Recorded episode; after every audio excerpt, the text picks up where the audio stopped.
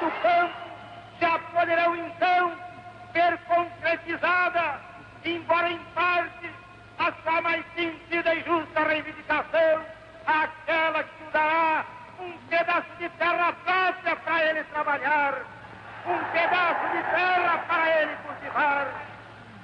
Aí então, o trabalhador e a sua família, sua família sofrida, irá trabalhar para ele, porque até aqui ele trabalha para os donos da terra que ele aluga, ou para os donos da terra que ele entrega sua produção.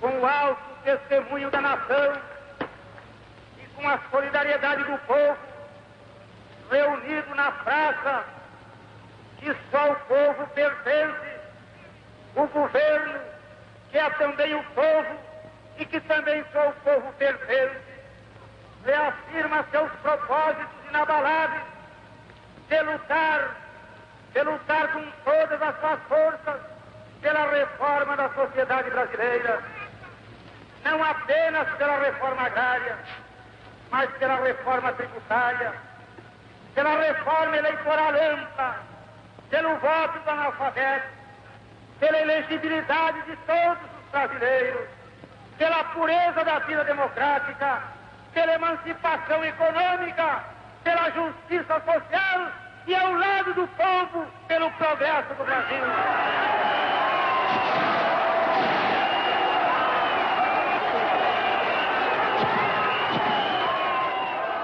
Bem-vindos a mais um Rede Poderosa de Intrigas. Eu sou Patrícia Quartarolo e estou aqui com Caio Lima. E aí, Pati? E aí, tudo bem? Tudo. Agora tá tudo bem, daqui a pouco eu já não sei mais. Vou usar mesmo antes de começar a gravar. O lema porque... de 2020. Exatamente. Não é mesmo? Se aplica a qualquer coisa. Muito bem, muito bem. É, inclusive a nossa, a nossa temporada aqui do Castelo, que começou muito bem, e a gente chegou agora na fase do já não sei mais, inclusive. É, né, cara? Agora a gente entra na parte delicada da coisa, no que até parece uma novela mexicana, mas na verdade é um golpe de Estado. Exatamente, muito bem colocado. Excelente comparação, inclusive. Se ele... fosse Renato Russo, ele diria: parece cocaína, mas é só tristeza. Em 15 minutos de música. é.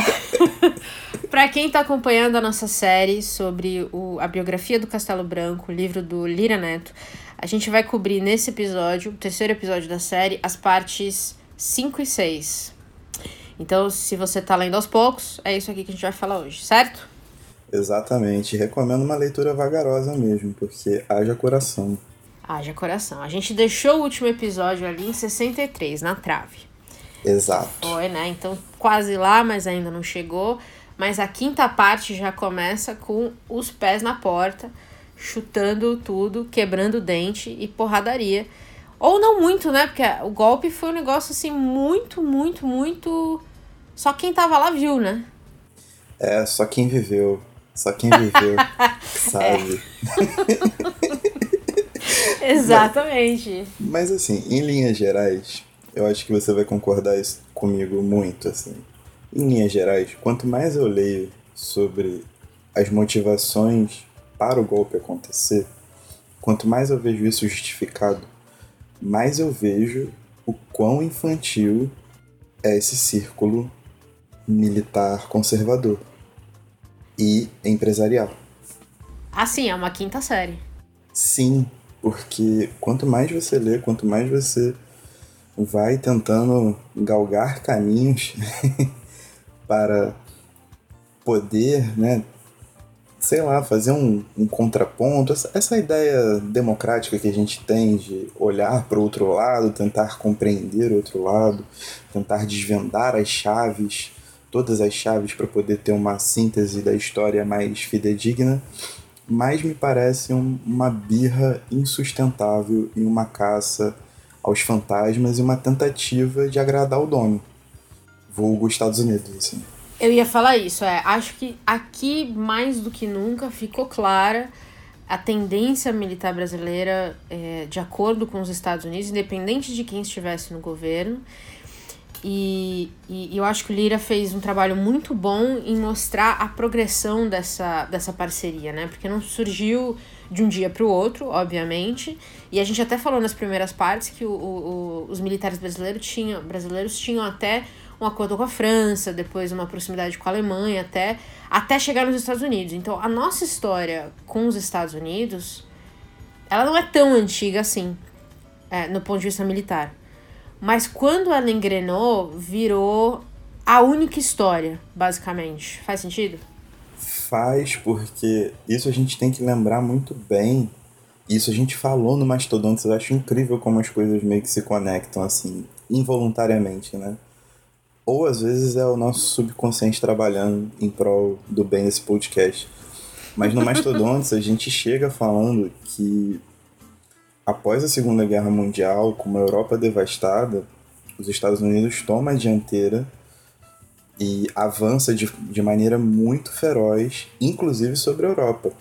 Uhum. Não obstante, ele também avança sobre a América Latina para se tornar o poten a potência que ele é, porque ele, pouco antes da Segunda Guerra ele estava numa crise profunda né? Então, tipo, a indústria bélica reergue o país, ele se coloca como vencedor magnânimo da guerra.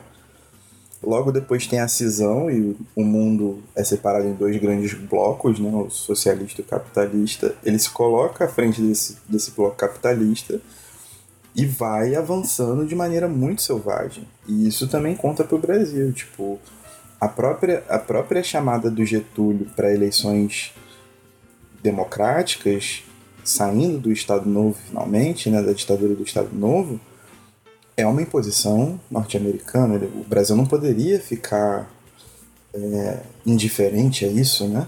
Uhum. Então você vê que a influência política do, dos Estados Unidos ela vai se tornando cada vez maior e isso vai logicamente se ligando ao, ao modus operandi militar, né? Então Há algum tempo eu assisti o um documentário chamado 21 anos de noite, alguma coisa assim. Eu vou pegar o nome certinho e vou deixar lá na nossa página. Eu até resenhei ele no Poderoso. Há uns anos atrás a gente fez uma série de, de, sobre a ditadura. Então a gente só leu filmes, a gente só leu livros e assistiu filmes e documentários que falassem sobre isso.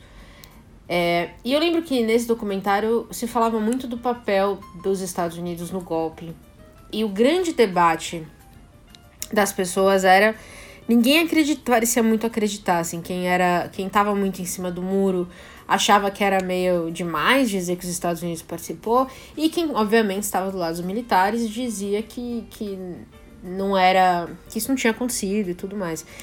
E eu fiquei muito impressionada da forma como o Lira construiu isso é, como um golpe também político é, na soberania brasileira feita pelos Estados Unidos. Do, do, a ponto de a, a embaixada dos Estados Unidos ser um ponto de, de debate constante sobre o que acontecia na, na, na diplomacia brasileira, não. Na política brasileira, dando pitacos direto junto aos militares. É muito sério isso. Eu não é sei quantas sério. pessoas analisam isso. É muito sério. É, e eu fico.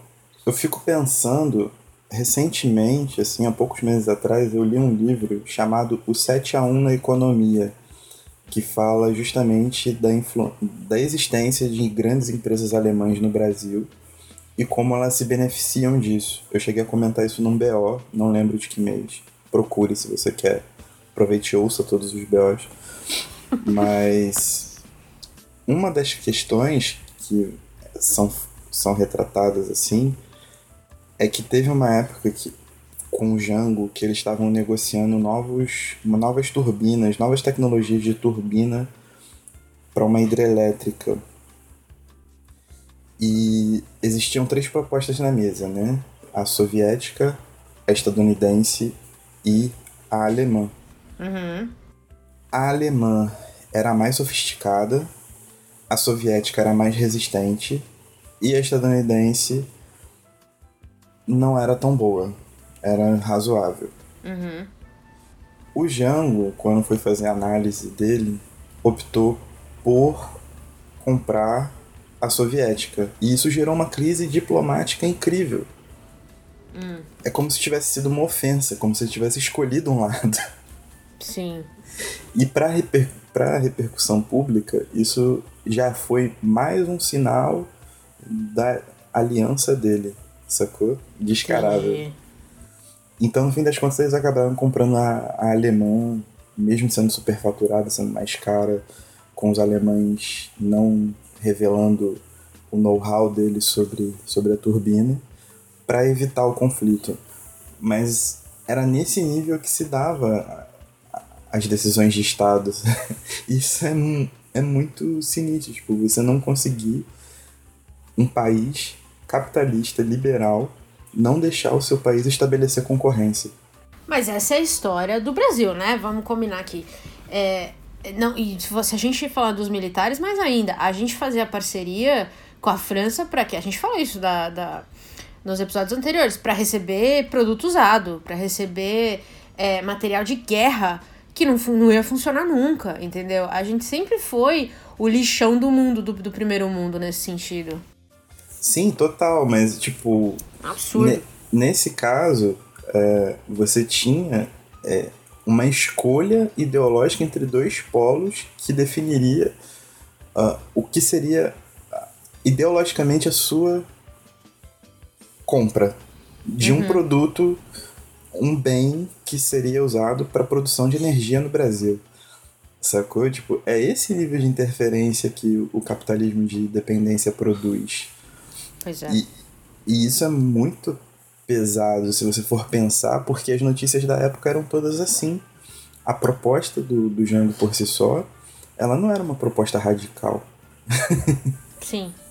Era uma reforma agrária básica, quer dizer, a principal proposta dele era uma reforma agrária básica. E isso já fez com que o mundo capitalista olhasse para o Brasil de uma maneira tipo: como é que é? Você não vai deixar os grandes latifundiários serem grandes latifundiários? Você quer promover alguma justiça social? Como assim? Pois é. É, porque quanto mais. Quanto mais o Brasil crescer, quanto mais o Brasil virar um player real na economia global, mais a gente vira uma ameaça e menos a gente vira cachorrinho. É muito, é muito visível o quão é fácil ou os interesses de manter o Brasil na posição que ele está hoje, entendeu? Ah, sim, claro. E, e não existe, e não existe um Brasil acima de todos. Eu não conheço um governo que fez isso até agora, no, no sentido de, de, de estratégia, de política exterior, a ponto de falar assim: não, eu vou comprar a turbina tal porque é a melhor para o Brasil. E foda-se se é a melhor para os Estados Unidos. Eu não conheço um. Bom, talvez a gente pode falar um pouquinho de FHC, um pouquinho de Lula, mas tem algumas ressalvas. Mas você entende? É, certamente, certamente não este. Não, total. E, e a gente vê isso. E é muito engraçado porque o momento da série também é muito oportuno, né? Hoje, no único momento do dia que eu abri o jornal, eu vi uma notícia de que tá rolando uma reunião do BRICS, que é o bloco econômico dos países em desenvolvimento, né? Uhum. E é o, se eu não me engano, é o primeiro encontro do presidente do Brasil com o presidente da China. E ele já conseguiu fechar uma porta com o maior parceiro comercial do país por causa daquela história da vacina, mano. Então, tipo, Ele já antagonizou os nossos três maiores parceiros. O maior parceiro da América Latina, que era a Argentina, quando foi eleito um governo que ele não gostava. É, ele já antagonizou os Estados Unidos com essa história do Biden. Ele é um dos, acho que, únicos quatro presidentes no mundo que não parabenizou o. que é uma, é uma questão protocolar, óbvio. A gente não tem que reconhecer a, a presidência, mas é uma questão protocolar de boa vontade. Não fez. E com a China por conta da vacina. Então, assim, são os três maiores parceiros do Brasil. O que que resta? O que que é colocar o Brasil acima de tudo? exato. Na verdade, tipo, ele tá jogando. Ele tá fazendo uma coisa muito parecida com o começo do governo do Castelo. Eu acho que Exatamente. Então agora a gente vai. O povo acha que a gente tá desandando? Não, a gente tá só contextualizando para você. Eu sei que às vezes parece que a gente sai falando besteira, mas negativo. Tá tudo ligado. Porque o que acontece? É bom frisar, quando a gente termina o episódio 2, a gente fala que o castelo é uma cobrinha, né? Ele tá ali sorrateiro, só tramando o caminho dele. No prólogo do livro, é justamente sobre o dia 1 de abril e o momento em que dizem abertamente que, que o querem como presidente para fazer essa transição.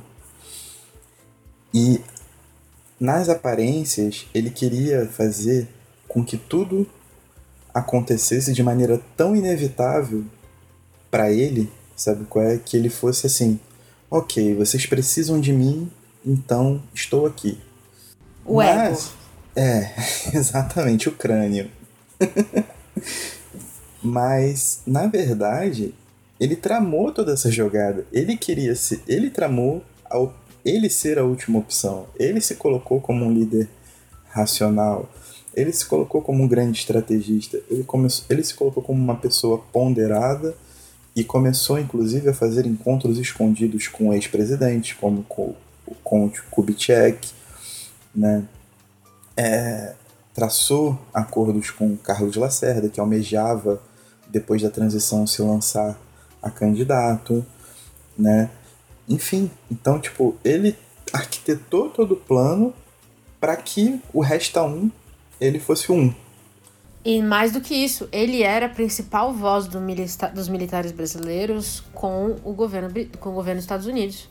Exatamente. Né? Ele era o mais próximo militar é, do governo americano que já tinha sinalizado que ia deixar ali uns naviozinhos é, à espreita, que se precisasse descer para porradaria, os Estados Unidos iam entrar também. A, com o argumento, é óbvio, porque é o único argumento que os Estados Unidos usam, de defender a democracia e a liberdade num país que tinha sido tomado pelas forças comunistas. É, que é a única forma como eles vendem qualquer coisa. Então, assim, ele já tinha articulado até essa parceria, entre aspas, vamos dizer assim, com os Estados Unidos. Ele estava pronto. Dá para dizer que essa parceria dos Estados Unidos com o Brasil sempre foi muito parecida com os moldes da parceria da TAG com colaboradores, né? Porque você dá, você dá um golpinho, você ganha um navio velho de guerra. Se você der dois golpinhos, você ganha o Dois que? Um navios jatinho? velhos de guerra. ah, ok. Pô, né? Muito tive, bem. Que, tive que deixar essa, essa aqui, porque. Entendedores entenderão. Assim. Mas eu acho que uma questão muito forte nisso tudo é que os caras eram tão desocupados e tão neuróticos, paranoicos com a ideia do comunismo tomar o Brasil, é que existia um plano, acho que se chama Plano Cohen, que é um exercício avançado de guerra em que um militar colocou uma ação de tomada de poder dos comunistas e como seria feito contragolpe. E isso chegou aos grandes Nossa, sim. aos grandes escalões do, do governo e simplesmente isso marcou como se fosse verdade absoluta. É, foi inclusive o, o generalzinho de pijama do começo, né? O que a gente falou. Exatamente, o Olímpio Mourão. É. Então, o que, que ele fez? Ele sentou na mesinha dele e falou assim: Cara, deixa eu imaginar como seria se realmente acontecesse o, a tomada comunista. E aí, em cima disso. E, aliás, vamos ser sinceros: ele fez o que os militares devem fazer, que é imaginar o pior caso no, na cabeça dele e um plano de contingência. Tá aqui o que a gente vai fazer se isso acontecer. Certo? E aí ele deu o nome de Plano Cohen, só que isso chegou no governo como fato consumado. Exato. Como se seja, fosse um plano gente- verdadeiro. Ai, esse governo. Eu não aguento. E agora, agora, tipo, antigamente o mito era o do plano existir realmente, o que justificava toda a preocupação militar. Uhum. Hoje, 2020, o grande negócio é saber se isso foi vazado ou se isso foi acidental. Verdade. É a nossa teoria da conspiração hoje em dia, sacou? Porque não, não tem como afirmar com exatidão que isso foi um vazamento, ou se alguém, sei lá, tava fazendo uma faxina no gabinete do cara, achou isso lá e, tipo, caraca, ferrou-se. Tá ligado? Mas esse era o nível de, de, de, tipo, tempo livre que os caras tinham. Muito tempo livre e muita paranoia. E, e de paranoia com o comunismo. Tipo, isso influenciado também por eventos na América Latina muito pungentes, né? Não podemos esquecer da Revolução Cubana de 1958. Colocou, né, liderados, liderada por Che e Fidel Castro, e que isso uma ilhota no Caribe já era um pesadelo descomunal para a força americana. Então, então, aí é ótimo que você ter colocado isso, porque eu também queria contextualizar um pouco. O, o Lira não bate muito nessa tecla, mas eu acho que é importante contextualizar um pouco também como estavam os Estados Unidos nessa época, porque Sim. teve a Baía dos Porcos, que foi um fracasso, uma vergonha, um mico, e logo depois teve o assassinato do Kennedy.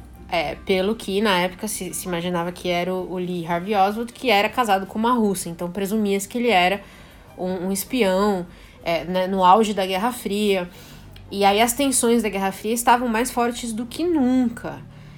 Então, assim, acho que a gente também vê os Estados Unidos extremamente, é, eu vou dizer, vai, tomara, envergonhado com o mico que eles pagaram em Cuba.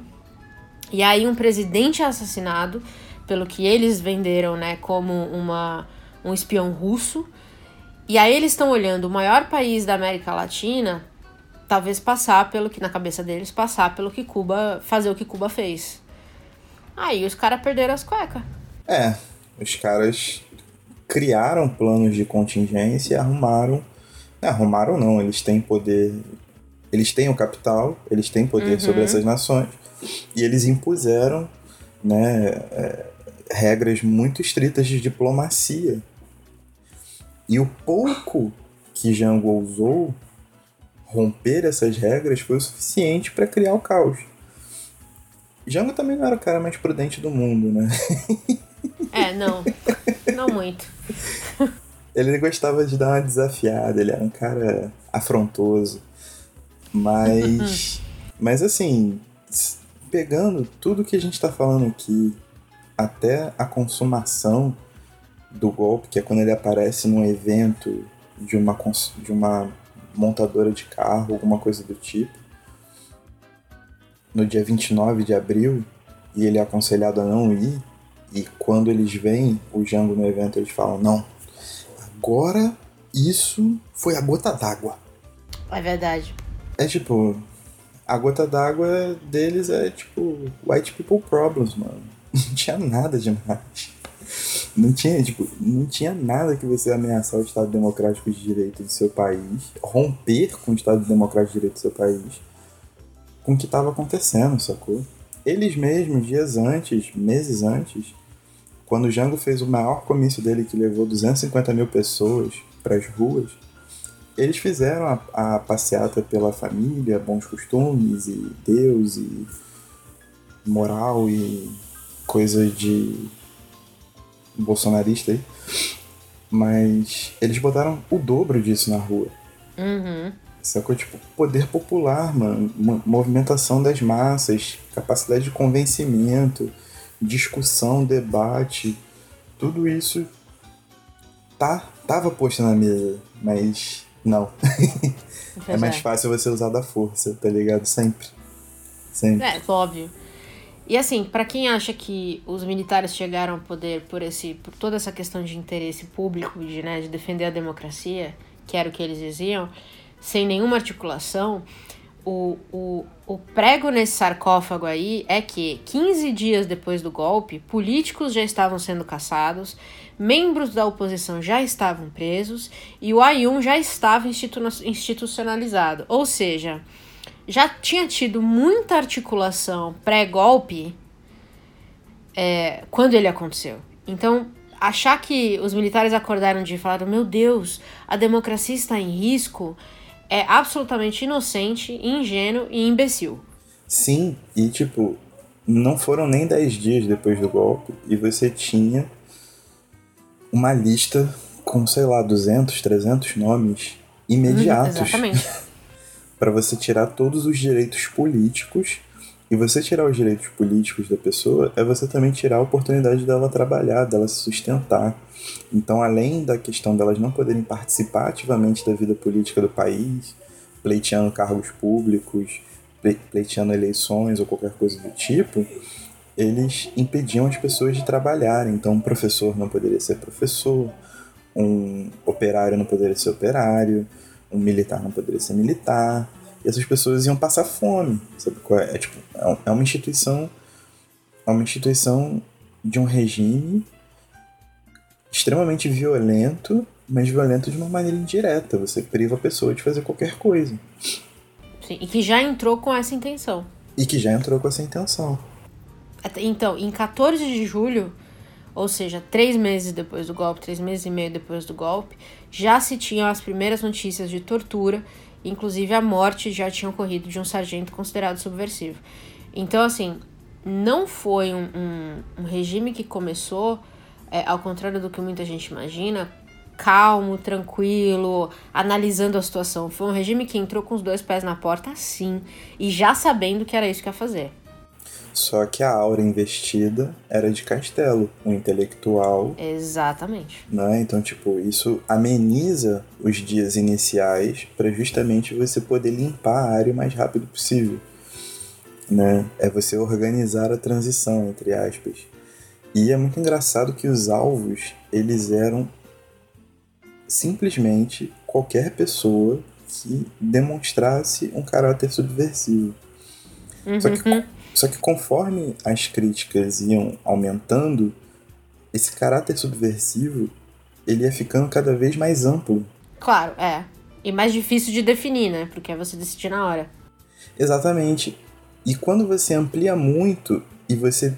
O, o, o caráter subversivo das coisas e você coloca uma maneira cada vez mais rígida de atuar, você está muito mais pré, próximo de uma ideia fascista do que de uma ideia de ordem e de paz e de progresso.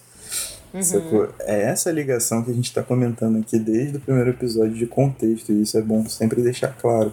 Quanto mais você reduz a diversidade, mais você dá abrigo a ideias exclusivistas. É óbvio isso. Tipo, é uma relação muito direta. E foi o que eles foram fazendo. E com dois, três meses, eles já perderam a mão dos próprios critérios. E isso é muito bizarro. Aqui, e o próprio Castelo, acho que o Lira fez muito bem a separação. Quando ele. Eu acho que muita coisa aconteceu que quando chegou nele, nem ele acreditava que estava acontecendo. Sim. O, do nível do quanto os militares perderam a mão é, efetivamente. Porque eu acho que até o fim ele acreditou que ele estava seguindo uma. uma, uma ele estava fazendo uma conduta muito certa, muito regrada. E ele ainda, ele ainda usava muito o discurso legalista, né? Só que ele, eu acho que ele esqueceu muito rápido que grande parte dos militares não estavam seguindo esse mesmo discurso e estavam partindo para porrada, tanto que acho que o Lira Neto comenta isso, que ele ficou chocado com as conversas de tortura. Sim. Mas e... ficou chocado porque é ingênuo. Exato. E o que é mais engraçado é que depois que acontece o golpe, o golpe está instituído, de certa forma, a pessoa mais, entre aspas, honesta é o Costa Silva, porque ele é o linha dura. Então ele, ele assume aquela condição, tipo, eu já rompi, vou botar para quebrar. Eu já passei o limite, eu já ultrapassei o limite uma vez, então eu vou continuar ultrapassando e o céu é o limite agora também. Tô nem aí. Vou pro espaço. Sacou? Vou de jetpack aqui.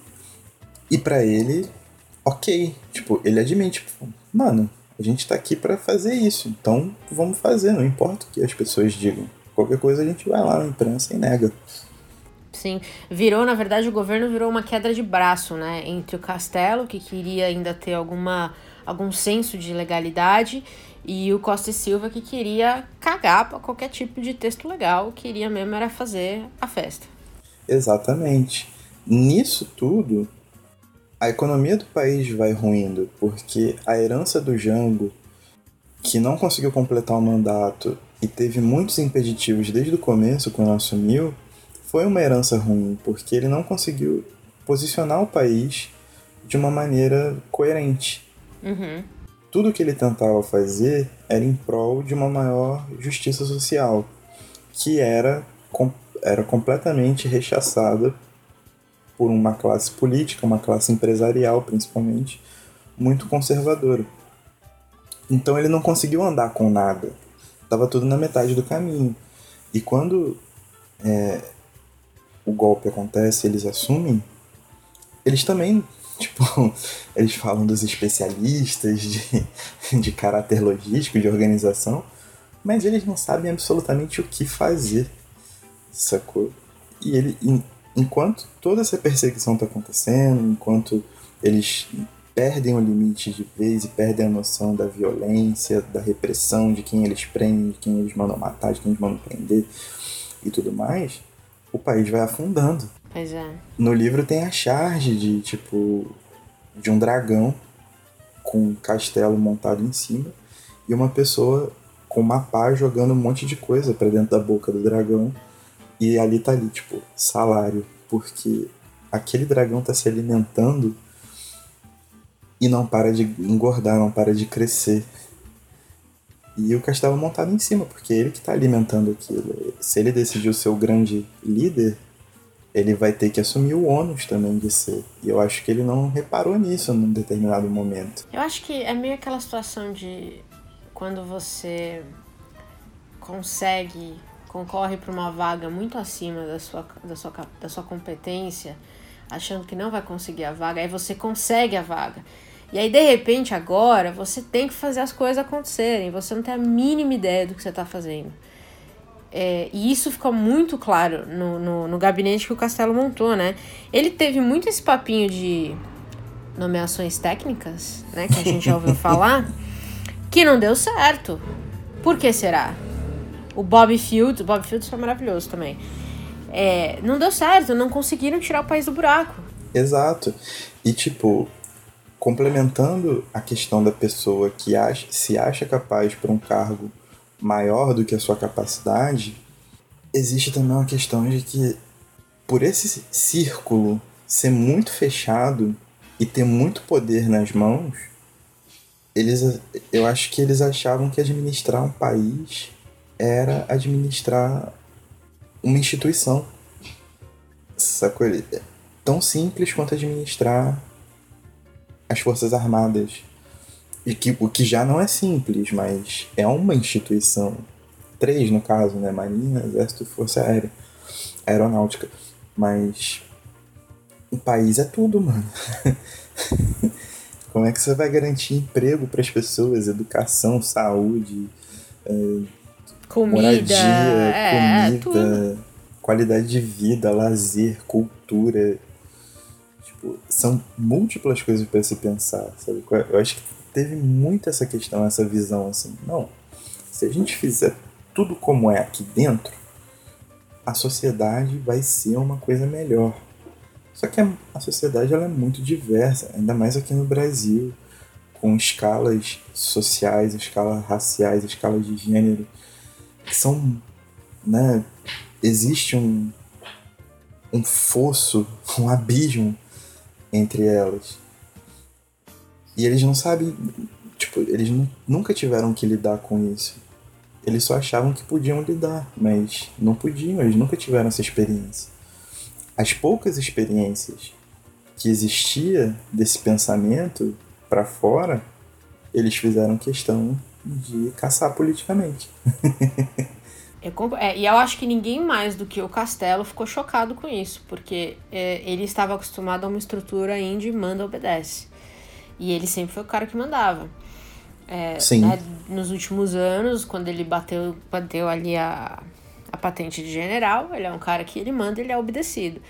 E ele estava acostumado com isso. Então, para ele, eu imagino que deve ter sido um choque muito grande quando ele vira é, de fato presidente, de ter, por exemplo, um ministro de guerra, né, que era o Costa e Silva, que fazia o que queria e depois mentia na cara dele, que não sabia o que estava acontecendo, é, de ter um time, um gabinete todo que errava as coisas com muita facilidade e não conseguia resolver, porque tem coisa que você não resolve na base da porrada. A economia você não vai resolver na base da porrada. Você também não vai resolver antagonizando os nossos parceiros comerciais. Mas isso sou eu que tô dizendo, né? Eu não sou, não sei muito matemática, mas assim, a conta parece que não vai fechar. Então você não precisa ser tão gênio para algumas coisas. E eu acho que ninguém mais do que o Castelo ficou chocado com a falta de poder de fato que ele tinha no final. É, cara. Você não precisa ver o arroz bater 30 conto o saco para poder se dar conta de que você tá agindo errado, né? Para alguns parece que sim, mas enfim. É muito complicado. E a solução que eles deram. eu amo isso. A solução que eles dão para arrumar a casa é adiar a transição. É, porque ele tem que ficar mais tempo para resolver os problemas. Não daria para virar uma democracia agora. Incrível, tipo assim, você assume para fazer vida. um governo de transição. A transição tá dando certo porque você não é um político, você não sabe nada de administração pública. Uhum. O que, que você, logicamente, vai fazer? Você vai acelerar o processo de transição para que forças políticas assumam e consigam domar esse monstro chamado Brasil. Uhum. Ah, o que, que eles fazem? O total contrário, mano. tipo, chega a ser, é, é o que eu tô falando. Tipo, toda vez que você lê, que você se informa, que você se aprofunda, você vê que existe um quê puramente fascista nisso tudo que é muito forte. Não tem como desvincular. Porque os motivos para que isso não acontecesse foram vários, as justificativas para que isso acontecesse são nulas, e para que isso continuasse são mais nulas ainda. Entendeu? É muito. É um, é um tipo de pensamento muito bizarro. É uma cabeça que, na minha. no meu círculo de pensamento, nos meus anos de vida, eu acho que é uma parada ignóbil, assim, tipo, pra se falar, fazer um, um, um xingo nível militar, assim, algo ignóbil. Porque pensa aqui, você entra, você, você toma o poder, derrubou tudo. Aí você falou, agora, agora eu vou entrar aqui e eu vou fazer o seguinte, eu vou resolver. E aí a gente vai passar o país, esse mamute desse país, a gente vai passar ele redondinho, resolvido, pro próximo governo democrático. Vocês vão escolher. Mas a gente vai entrar agora só para resolver essa bagunça. Tá muito bagunçado. Tá muito ruim. Aí você entra, faz tudo que você tem que fazer, pede total controle, implementa políticas que não resolvem nada, as coisas continuam a piorar e a sua desculpa, ao invés de automaticamente falar, pessoal, realmente não, não deu, vamos chamar então quem talvez vai entender é, não, eu vou ficar aqui mais um ano e meio é, para continuar resolvendo. E, aí, e esse foi o argumento deles até o final, né? E aí, 21 anos de tentar resolver. 20? Meu Deus! Porra! Se eu, se eu fizesse um livro didático, eu colocaria isso no, no título do capítulo. 20, 21 anos de tentar resolver. 21 anos tentando resolver a merda. Esse vai ser o título do episódio. A melhor coisa de estar lendo esse livro, para mim, que a gente já falou nos outros episódios, e eu acho que vale reforçar muito, que é a capacidade do Lira de trazer é, não só o contexto, mas, tra mas trazer algumas anedotas que aconteceram no período que colocam, trazem uma realidade muito escancarada. E para mim, a melhor anedota dessas duas partes foi quando os militares invadiram a casa, começaram a invadir a casa da elite, né, intelectual também, e aí na casa do Ferreira Goulart, eles levaram um livro sobre arte cubista, achando que se tratava de material de propaganda de Cuba. Eu passei mal de dar risada, só pensando. Porque teve um tempo atrás, não teve? A polícia tinha colocado o Bakunin na lista de procurados, não tinha uma coisa assim? É... o nível intelectual é incrível. É isso aí, Bakunin na lista de procurados, arte é. cubista. Cara, e eu gosto disso, porque eu acho que o Lira conseguia trazer. É, é uma, é, isso que eu falei assim, é uma, é uma frase, é uma frase num parágrafo. Mas o que ele mostra é o quão, primeiro, quão real era né, esse, esse regime de invadir a casa das pessoas, mas também o quão mal direcionado ele era. O quanto o que estava lá em cima, na torre, não chegava no povão. e aí eu digo os policiais mesmo, mesmo dentro da corporação, eles pareciam completamente alucinados e deslocados do que estava acontecendo no poder. É, tem um episódio que tá no livro também que fala sobre essa questão de como eles se sentiam livres para poder praticar violência contra opositores. Então, tipo, eles, eles fazem uma prisão política e batem no cara até matar. Isso no meio da rua. E quando eles são contestados por causa disso, eles simplesmente. O, o superior deles simplesmente vira e fala assim, tipo. Ah, ele perdeu a mão do quanto ele podia bater. Ups. É, é foi só um, um leve desvio de conduta aqui, não é nada grave não, tá tranquilo, pô. É verdade. Saca? É, é, é de uma diferença, né? Foi o que você falou, tipo, é uma torre de marfim mesmo. E quando a notícia chegava aqui embaixo, no reino das pessoas normais, essa, sei lá, síndrome do pequeno poder, talvez, uhum. Ela estava disseminada de uma forma que era um rolo compressor? As pessoas comuns, elas não, elas não tinham como reagir porque elas simplesmente não esperavam uma crescente da violência dessa forma. Tipo, você caçar os direitos políticos de um Tancredo Neves, por exemplo, que desde o começo foi opositor do regime, não fez mais do que obrigação dele, né? Mas, tendo em vista outras pessoas que foram a favor, é, é digno de alguma nota. Um cara desse caçado politicamente meio que era uma salvaguarda desse cara aqui embaixo que poderia fazer o que quisesse caso visse, visse um subversivo. Uhum. Isso, se repete hoje de várias maneiras, né? A gente vê como essa questão da exploração da própria Pantanal, do próprio Amazonas, é, esse papo de que tem que abrir, tem que não sei o que, não sei o que, tem que explorar economicamente, isso, só isso sem mexer em lei nenhuma, já foi o suficiente para poder haver um acréscimo de queimadas assim que acelerou décadas do desmatamento. Pois é. é. É muito óbvio que existem estudos sobre isso, mas é muito contundente quando a gente pega isso numa biografia, porque a gente consegue centralizar isso numa figura. Uhum. Né? Então, quando você pega o castelo e o comportamento dele e a forma como ele era solapado pela própria ideia que ele tinha do poder que ele poderia exercer como presidente numa fase, numa fase de transição, é, ele se encontrava completamente perdido com essa influência que ele exerceu lá em cima. Ele não sabia absolutamente o que fazer. E naquela época não tinha o Homem-Aranha e não tinha o tio do Homem-Aranha falando grandes poderes, grandes responsabilidades. Sabe que um tempo atrás eu li um texto muito bom era pro mundo corporativo, mas cada vez mais eu vejo no Brasil, assim, os resquícios disso, que é a pior pessoa da sua equipe é o seu parâmetro de atuação, né? Ou seja, se o pior comportamento que você permite é o que vai virar o padrão. Exato. E, e aí a gente vê é, o que acontece quando a gente tem um governo. E no caso do Castelo, ele nem sancionava esse tipo de coisa. Mas a gente sabe que o Costa e Silva, na miúda, meio que incentivava algumas dessas atitudes. Então não deixava de ser uma figura de poder.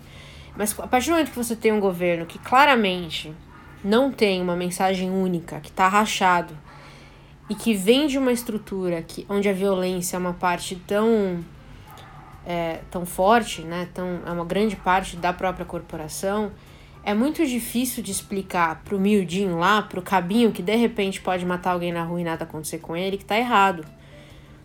É, eu acho que as pessoas precisam entender que a legitimidade do discurso é o que vai causar a ação. E nesses, não necessariamente o contrário. É quando você aceita o pior que você está legitimando o pior. Não sei se eu tô sendo muito confusa, tá? Porque eu não sou coach, eu não tenho nenhuma aptidão. Tem sim, isso. Paty. Nossos ouvintes aí vão te garantir porque eles vão te encher de mensagens carinhosas no DM. pedindo Ai, um Deus. curso seu. Um curso intensivo. Curso de coach. Vão ser 30 dias acordando às 3h15 da manhã para uma live com você de como ser uma pessoa foda. Porque enquanto eles dormem, você trabalha. Exato, por E aí você morre. E tá tudo Exato. certo. Mas você morre rico. Então, quer dizer, quem que ganhou no final? Pensa aí. Deixo essa, essa ponderação. Você faz o quê? Você faz uma pirâmide, joga toda a riqueza lá dentro, Uhum, uhum. sacou? E daqui a 3 mil anos, Uhum. alguma pessoa vai virar e vai falar que você foi alguma pessoa com muito poder. É isso. E É isso. você vai virar uma lenda. Tutankhamon já, já sabia tudo. Exatamente. Os egípcios, muito à frente, até Gênios. porque as pirâmides são construídas por alienígenas, você sabe, né? Sei, sei. Eu, li, eu vi uma, uma corrente no WhatsApp disso. Muito real. Os Anunnakis. Já tô misturando tudo aqui, mas tudo bem. Virou uma loucura. Mas depois se a gente mandar pelo WhatsApp, vira real. Sim, Só estrutura bonitinha. Uma fotinho do Lula. Entendeu? Aí vai dar certo. Pô, o Lula, é o, Lula é, o, é o próprio demônio. Ele é o líder dos alienígenas que construíram as pirâmides. A língua Você dele é disso, presa. Não, você sabe por que, que a língua dele é presa, né? Por quê? Porque ele tira o chifre e finca na língua. Ah, olha Sacou? só. Aí Faz ele fica com a língua sentido. presa. Mas na verdade Hum. aquilo ali é que ele tá com o chifre dele ali. Quando, que só quando ele faz a reunião do PT no Foro de São Paulo que ele coloca de verdade. Ah, entendi. Então é pra isso que serve o Fora de São Paulo.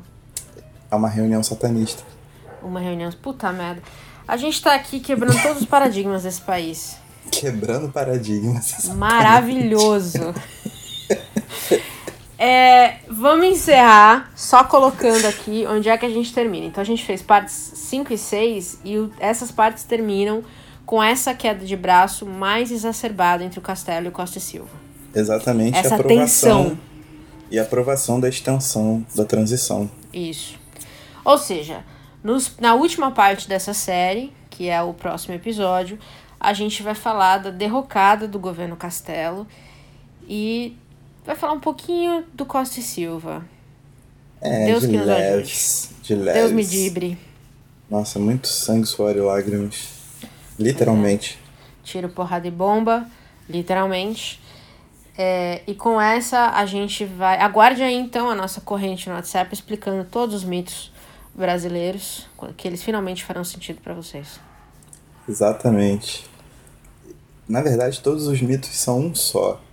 E nosso desafio é abrir seus olhos. É isso aí. Que Lula é o demônio. Resumindo, esse é, o, esse é a base de todos os mitos. Exatamente. A estrela do PT invertida. Muito bom. Tá entregue? tá entregue. E tchau. Tchau. A última palavra é a do poeta. A última palavra é a que fica. A última palavra de Hamlet. O resto é silêncio. A última palavra de Júlio César. Até tu, Brutus.